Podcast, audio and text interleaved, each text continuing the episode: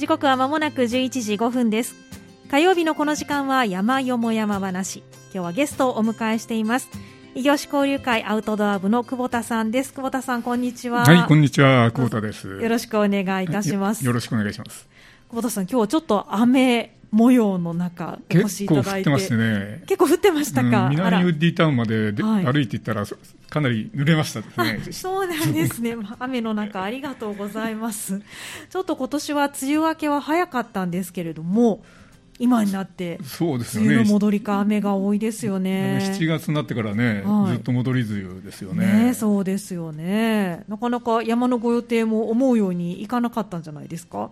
そうですね、今回の3連休も、はい、あの霊界で中央アルプスに行く予定にしてたんですけどね、はい、天気予報見て中止にしたんですよ、うん、そうなんですね、ちょっとこの3連休でね、あの山の予定変えられたという方も多かったのではないかなと思うんですけれどもね、ね。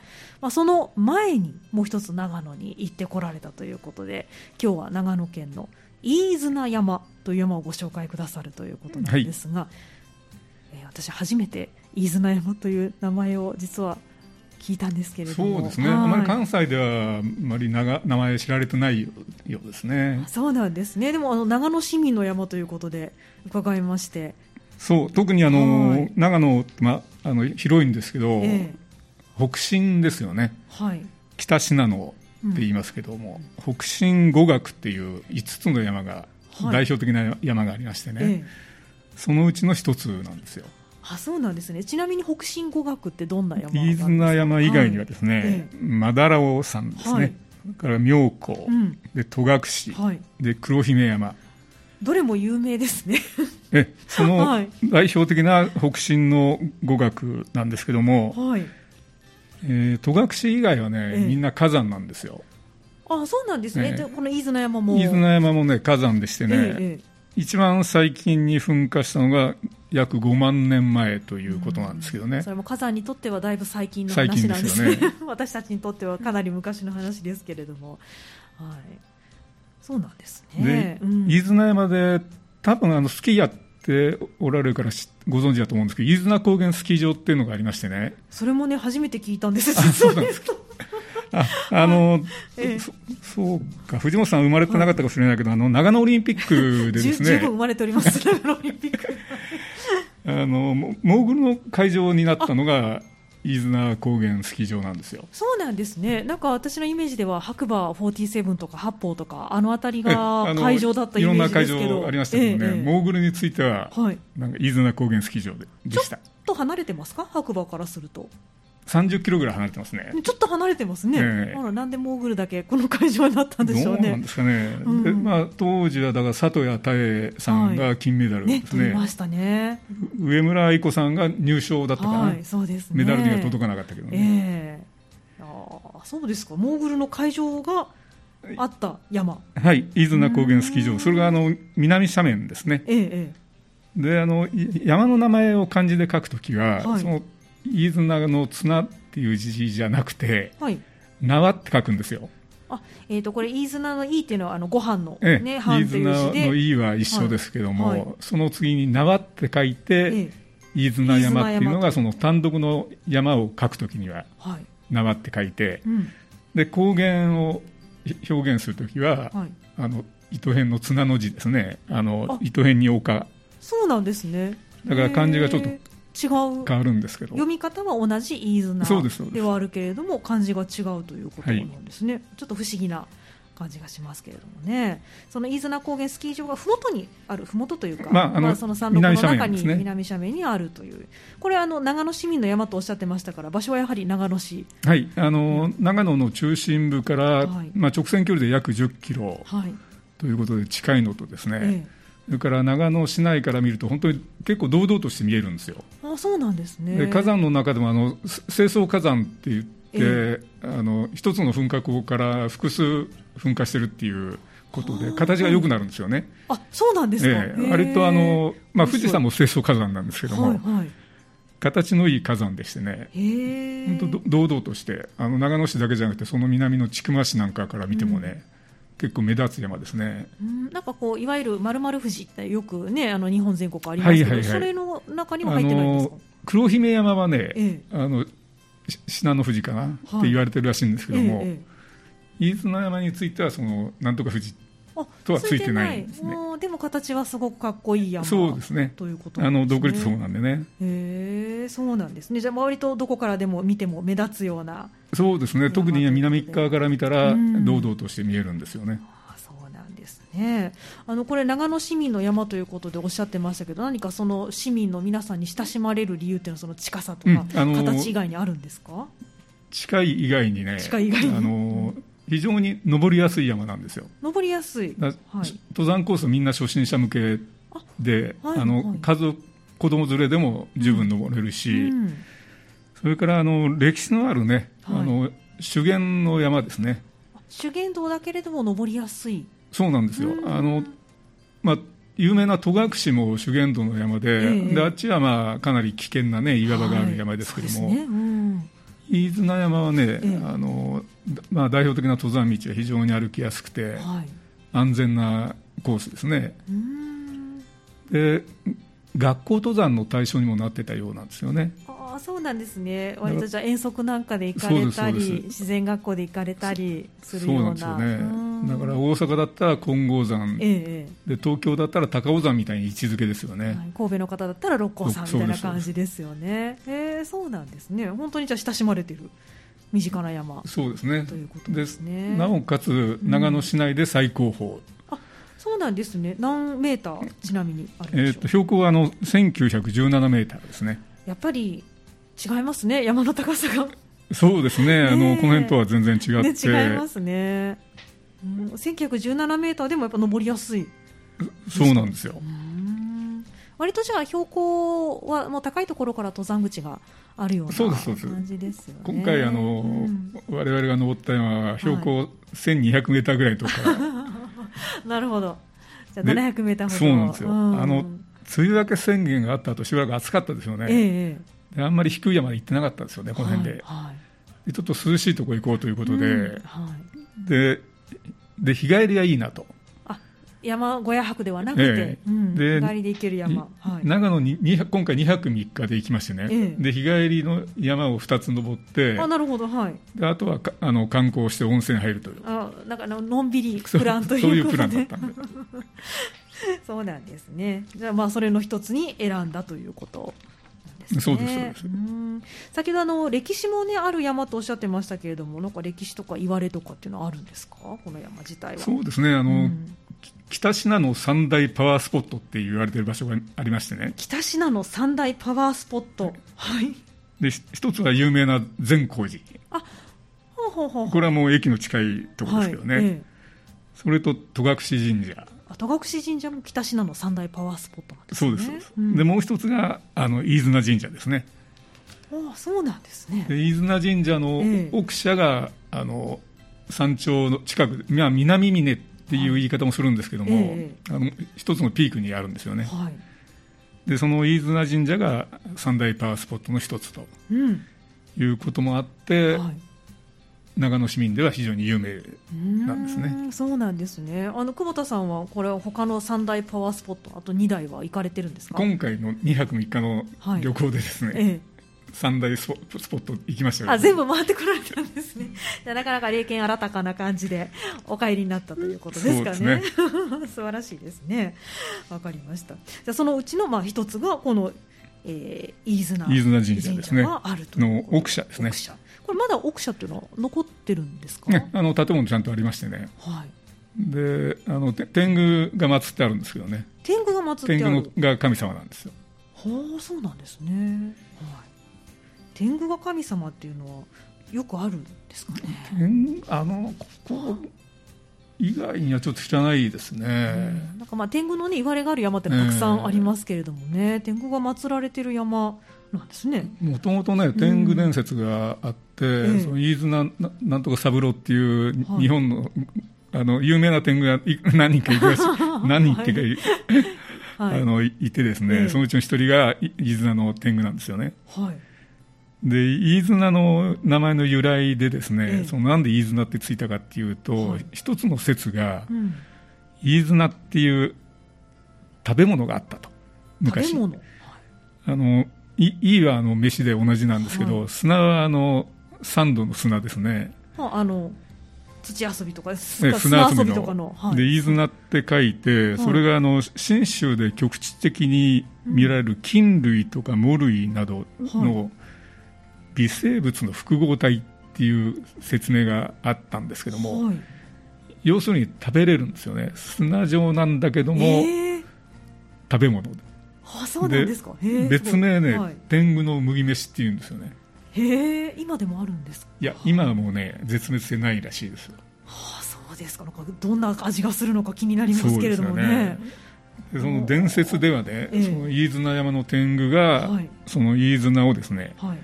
飢饉の時にその村の人々に配って、うん、配ってですね、はい、救ったという伝説があるんですけどね、でそれで天狗が祀ってある。そうですそうです。でその説が一つと、はい、でもう一つはあの飯綱っていうのはあの忍法の発祥の地みたいなところが、忍者が。もともとその天狗と忍者と色の結びつきがあったんでしょうけどね、なるほど、はい、その飯綱の妖術使いがですね、はい、握り飯を縄で結びつけたと、うん、そこから飯綱っていう字が出てきたという説もあるんですなるほど、まあ、その2つあるんですけどね、はい、砂の方から転じて、まあ、綱になった説と縄の縄の方からまあ飯綱という説と 2, 2つあってこれどっちが正しいかよくわからないですね、でもなんかあの天狗の麦飯の方が面白そうな感じがしますね。えー、そんな由来もある山なんですね。面白いですね。先ほどあの登りやすい山ということでおっしゃってましたけどコースっていくつかあるんですか？この山はいあの、はい、代表的な登山コースはですね、えー、えー、南登山道ということで、はい、南側から登るコースですね、うん、はい、これがあの一番登山者が多いコースなんですよ、えー、で登山口に駐車場もありますしね、はい、でこれが、まあ、それピストンすれば大体往復9.2キロで4時間15分ぐらい、はい、まあ、手手頃なね、うん、あのコースなんですけど、ええ、でもう一つはですね、はい、あの西西側にももう一つ登山口がありましてね、はい、西登山道、うん、で登山口の近くにあの戸隠神社の駐車あの、な中社って書いて、駐車がありましてね、奥社の手前って感じですか、ね、そうですそうです、はい、その駐車の近くから登るコースですね、これが往復10.7キロ。あんなにかあんまり変わらない、ね、変わらないんですけどね、でピストンすれば4時間半ぐらいですね、はい、まあ、いずれにしても大体2時間半ぐらいで、うん、あの麓から登山口から登れます。ってっていうこと。これなんかあの往復でっておっしゃってましたけれども周回するようなコースってもあるんですか？え車で行かない場合は、はい、その南登山口から登って、うん、で西登山道に降りて、はい、で戸隠神社の駐車に寄って帰ると、はい、これが一番あのバスとか使っていく場合は代表的なコースになります、ね、なるほど。じゃあ登山口降りてからはやっぱりちょっと交通機関が必要になってくるそうです、ね、ということなんですね。なるほど。じゃあまあ車で行かれるんであればピストンで基本的にそうなりますよねどうしてもね、行く山ということですね。わ、かりました。ちなみにあの長野市にある山とおっしゃってましたけれども車でどれぐらいああの市内からもう1時間かからないですねそんなに近いんですか？あのバスもね1日に何本も出てましてね、はい、長野駅から、まあ1、1, 時間弱ですかね、うん、そうですか。じゃあ本当なんか観光の、まあ、ついでにはちょっとなかなか難しいかもしれませんけど一つ組み込んで山に登るっていうのもありですよね。僕は初日はあの、はい、午後にその善光寺行って、はい、でおバス停の方に観光に行って、はい、で翌日黒姫山を登って、はい、で戸隠キャンプ場でキャンプあの、まあ、キャンプってテントじゃないですけどね、はい、ログキャビンに泊まって。素敵ですね、はい、で3日目に登ったのがこの飯綱山なんですけどね。なるほど。だからその辺の観光と結びつけても楽しめる山ですよね、そうですね。いいですね。しかもキャンプ場があるんですね。そうなんですよ、うん、その神社の近くにね、はい、広大なキャンプ場がありまして、ええ、なんと22万平米ちょっと想像がつかない大きさですね。そんなに広いんですか？甲子園球場の全体で 6, 6個分ですね。いや大体計算したら。広いですね。それはあのログキャビンだけ？それともテント張りあの、ね、うん、もちろんテントも張れまして、うん、でテントサイトまで車で行けるんですね。あいいですね。だからまあ、はい、いわゆるオートキャンプ場もありますしね、うんうんうん。はい、でログキャビンと、コテージと、うん。それからもう一つなんだったっけなコテージログキャビンバンガローだ。あいろいろあるんですね。屋根がついてるやつが3つあるんですよね、うん、でコテージが一番値段が高い。なるほど。一番設備が整ってるっていう感じですね。その辺の区別がよくね説明読まないと分からなかったんですけど、ね。はい、で僕らの真ん中辺のね、ええ、ログキャビンログキャビンまあでもキャビンでも水道とかお風呂とかいやあのねそれは別棟ですね。あでも泊まるだけそうです。っていう形になるんですね。ちなみにお食事ってどうされてたんですか？食事はもともとそのキャンプするつもりで、ええ、あの自炊の道具全部車に積んでましたんでね、はい、なるほど。じゃキャビンでお食事を自炊で。そうですそうです。それもまたいいですねてもなんか優雅な感じの2泊3日ですね。いやまあ、はい、あの言ってみれば貧乏旅行ですよね。いえいえいえいえ素敵ですよね。自然にこうねずっと触れながらということでね。そのととても素敵なあの2泊3日旅行のうちの一つが飯綱山ということで後半は実際に歩かれたルート見どころも含めてご紹介いただきたいと思います。はいわかりました。よろしくお願いします。はいよろしくお願いします。今日の山よも山話は異業種交流会アウトドア部の久保田誠一郎さんをお迎えしまして長野市民の山飯綱山をご紹介いただいています。久保田さん後半もどうぞよろしくお願いします、はい、よろしくお願いします。さあ先ほど前半にあの代表的な登山コースということで南登山道と西登山道と2つご紹介をいただいたんですが久保田さんは今回どのコースでえー、今回我々が登ったのは西登山道ですね、西登山道、はいえっと、戸隠神社そうです。あの、戸隠神社の中社の近くから。登る登山道なんですけどね。はい、まあ、本来なら駐車場が広い南登山口の方がいいんでしょうけども、全泊地がですね、はい、戸隠キャンプ場だったんですよね。ええ、で戸隠キャンプ場っていうのはその戸隠神社のちょっと北側にありましてですね、はい、その登山西登山道の方が圧倒的に近かったものなるほど。それで西登山道の方を選んで行かれたということなんですね。で広い駐車場はね、その、えー、戸隠神社の駐車場しかないんですけども、はい、で登山口のすぐそばには5台ぐらい止まれる止められるスペースがあるんですよね。じゃあちょっと西登山道の方はあまり駐車場はそうですね。あの登山者専用の駐車場は、大きな駐車場じゃなくて、はい、その路肩に5台ぐらい。あなるほど止めるような形で。えー、でそこまで行って、えー、登山口のすぐそばから。はいあの登ったんですけどね、今回はね。はいうん、先ほどあの往復で10.7キロほどとおっしゃってましたけれども、結局歩かれた距離、高低差ってどれぐらいだったんですか、戸隠神社よりはちょっと近く、1.2キロほどですね、はい、奥へ行って止めたんで、えええ、私の今回登ったコースでは往復で7.5キロですね。はい、でだいぶ縮まって。そうなんですよ。で累積の上りが753メーター。はいまあ、登山口がもう1200メートルあるんでね、えー、まあ、ほぼその山頂との標高差ですね。はい、割と手軽に登れた山という感じですかね、ここら辺で登るのとそんなに変わらないような、うん、あのーこの辺の山はむしろ楽なぐらい、あそうですか。なんといっても登山口が標高高いんでね、はいえ。涼しいんですよね、はあ、もうそれは一番ですよね。それとあの高原の中をずっと徐々にその標高を稼ぐっていう感じで、はい1時間ほどずっと歩いても涼しい状態が続くんですよね。はあ、いいですね。まあ、樹林帯の中何度ぐらい？気温、ね、何度ぐらいか20度ありました7時頃から登り始めたんで、えー、だいぶ涼しいですよね。うん、まあ20度前後でしょうね。えー、ですかね、えー。いいですね。行かれたのは7月の頭はい、あの、ねはい、伊豆の山登った日は7月の9日ですね。ということは、まだこちらは暑かったような気がいや暑いんですね、あの猛暑だって言われた頃で、ね、そうですよね。で本当は7月の1日あたりに行きたかったんですけども、ええ、ちょっとあの都合がつかずに1週間ずらしたんですけど、ね。はいうん、あんまりね快晴じゃなかったんですけどね。あそうだったんですね、えまあ、ちょっとそこはねでもやっぱり日がさんさんと照るよりは涼しさは、いやまあそれもあって非常に、えうん、涼しい登山ですけどね。ねそうですかわかりました。じゃあ実際に歩かれたルートで見どころをちょっとご紹介いただきたいと思うんですが。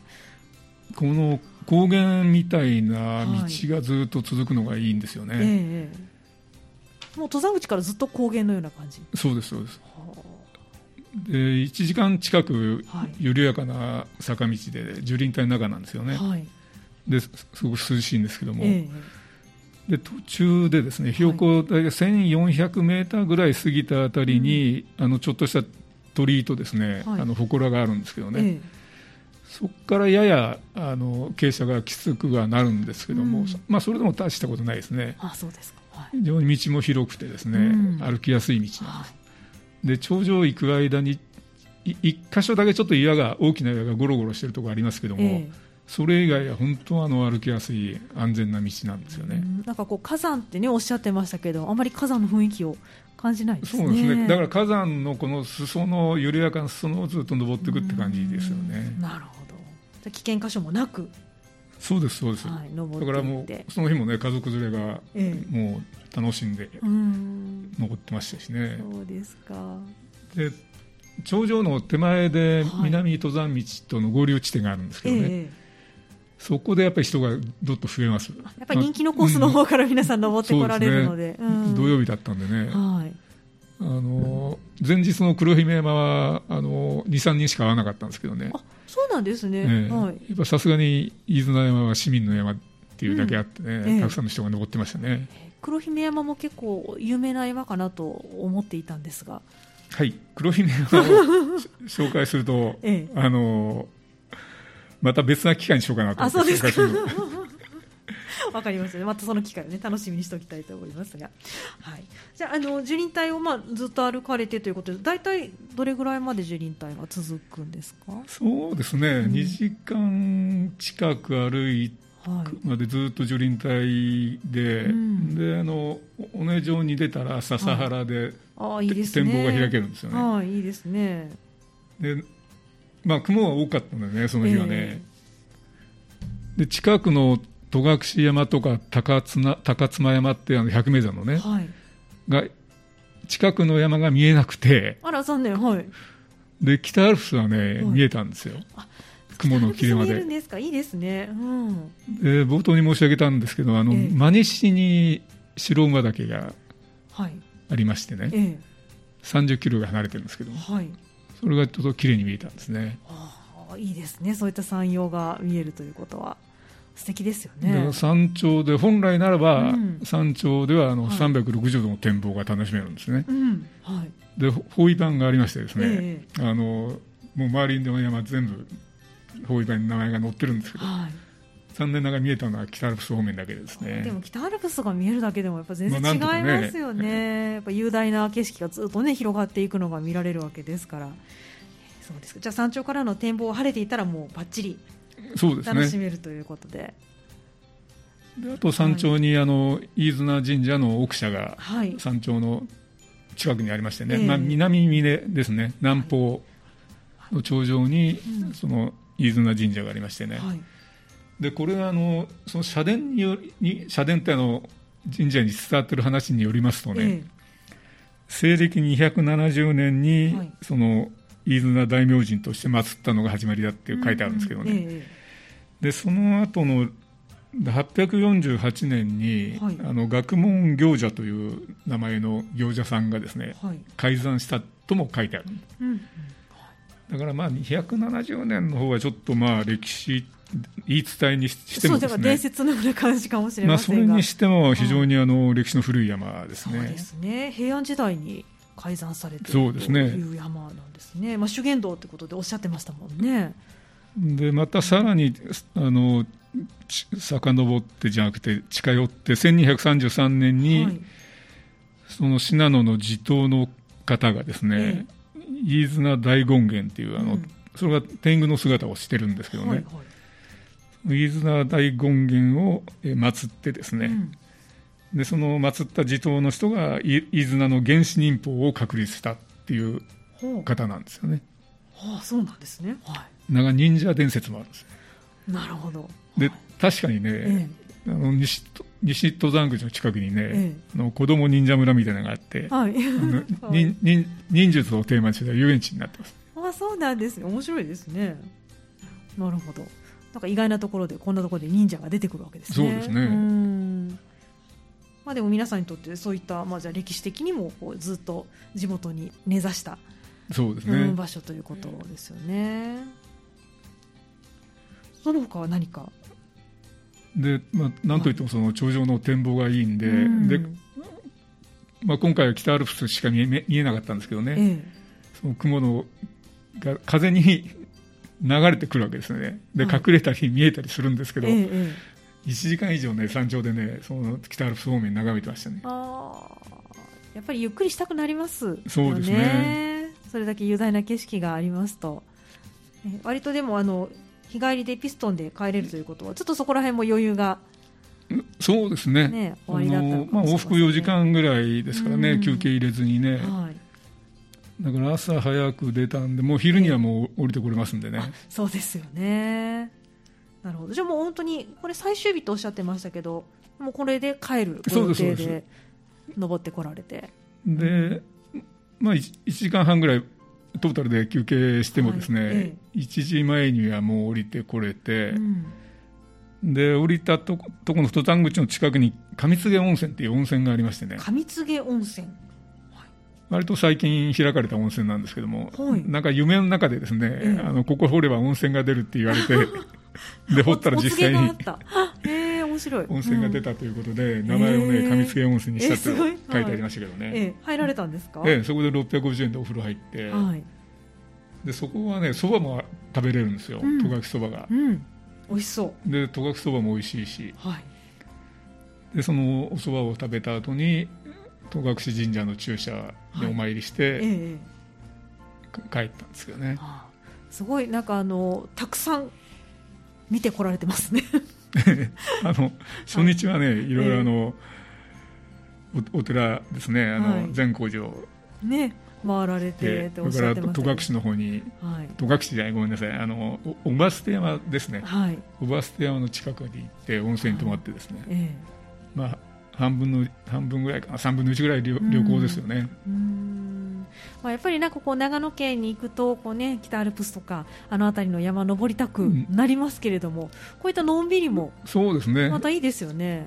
まあ、一つは、ね、天候がちょっとよく分からなかったのとあなるほど、まあ、日帰りでしたらね、はい、その天候に応じてなんとでもなるほど。変更が効きますしね。なるほど、はい、そうですね。ちょっと北アルプスだと日帰りってなかなかできないですから、そういう意味ではそうですね、うん、プランニングしやすい。日帰りでやっぱり2000メートル以上山れ登れる山っていうのはなかなかないですからね、ね。この辺ではね。確かに。そういったちょっとフレキシブルに対応できるような。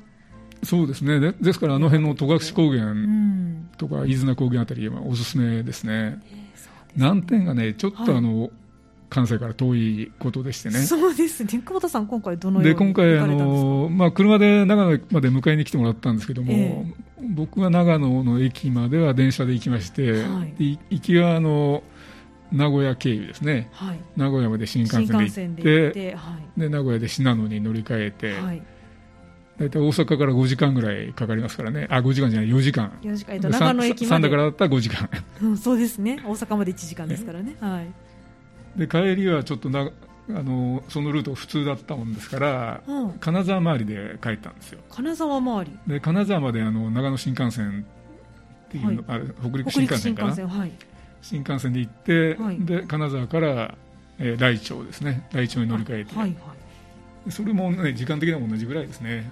大体大阪まで4時間。うんなんかちょっとでも早ければと思ったりもしたんですけれども 同じですか？時間は変わらないです。で値段はちょっと名古屋経由の方がやっぱり安いですね、はい、あそうですか。うん。でもやっぱ金沢でちょっと一旦降りるっていうのもいいかもしれませんね。そうなんですよね。ね、あの本当にそうしようかなと思ったんだけど、ね、結構金沢もあ雨でねああそうだったんですね。帰りの夜はすごい雨が降ってたんですよね。そうですか。でもじゃあ3日間行ってらっしゃる間は、うん、長野にいる間はね、はい、雨に降られなくて、うん、まあ、ちょっと雲は多かったんですけどね、えー、まあ、十分なんとか北アルプスの展望も楽しみ楽しめたんで、ね、そうですねそれは良かったですよねちょっと長野まではじゃあ電車で行くとまあそれぐらいはかかるかなとそうですね。ところですね。まあ車で行っても同じぐらいですかね。時間的には。結局ね、時間的には同じぐらいなんですよね。はい、ねそうですね。まあその労力を考えればということもありますので、まあ、でも長野から、えー、長野市から、えー、長野駅から非常に近い山ということですからまた旅行とね組み込んでいってもいいと思います、あの、はい、機会があればぜひ、はい、あのちなみに観光スポットでここがおすすめってとこありました？善光寺以外はね、はい、あの千曲市のね、はい、おばすてっていう駅があるんですよ。おばすてはい。でおばすて山っていうあの話では有名だなんですけど、ね、実際にあのおばすてって駅があって、ええ、そこはあの、まあ、行きもね電車で通ったんですけどね、え、篠ノ井線の駅なんですけど、はい、そのおばすて駅の周辺から見る景色が、うん、日本三大車窓ってあの車の窓って書いてね、はいはい。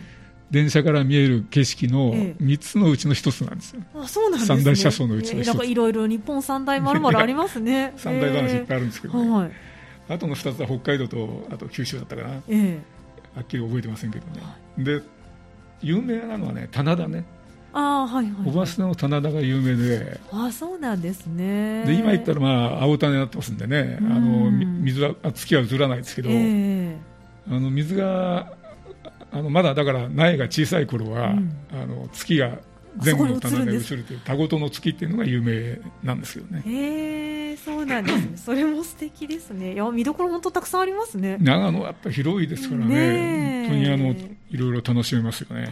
まあ、山ももちろんね展望のいい山ということでおっしゃってあのちなみに長野県の山ですけどお花はどうでしたか？